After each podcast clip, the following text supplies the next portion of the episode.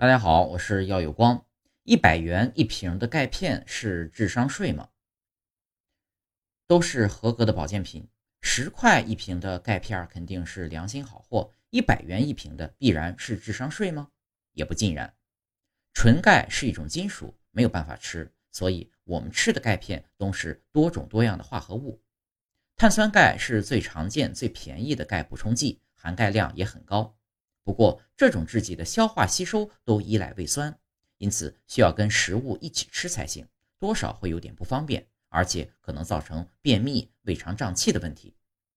柠檬酸钙、葡萄糖酸钙、乳酸钙稍微贵一些，含钙量略低一些，但是对肠胃不太好的人更友好。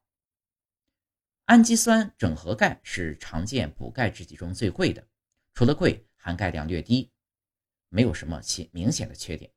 总的来说，补钙制剂贵有品牌溢价等原因，也有原料更好的因素在里面。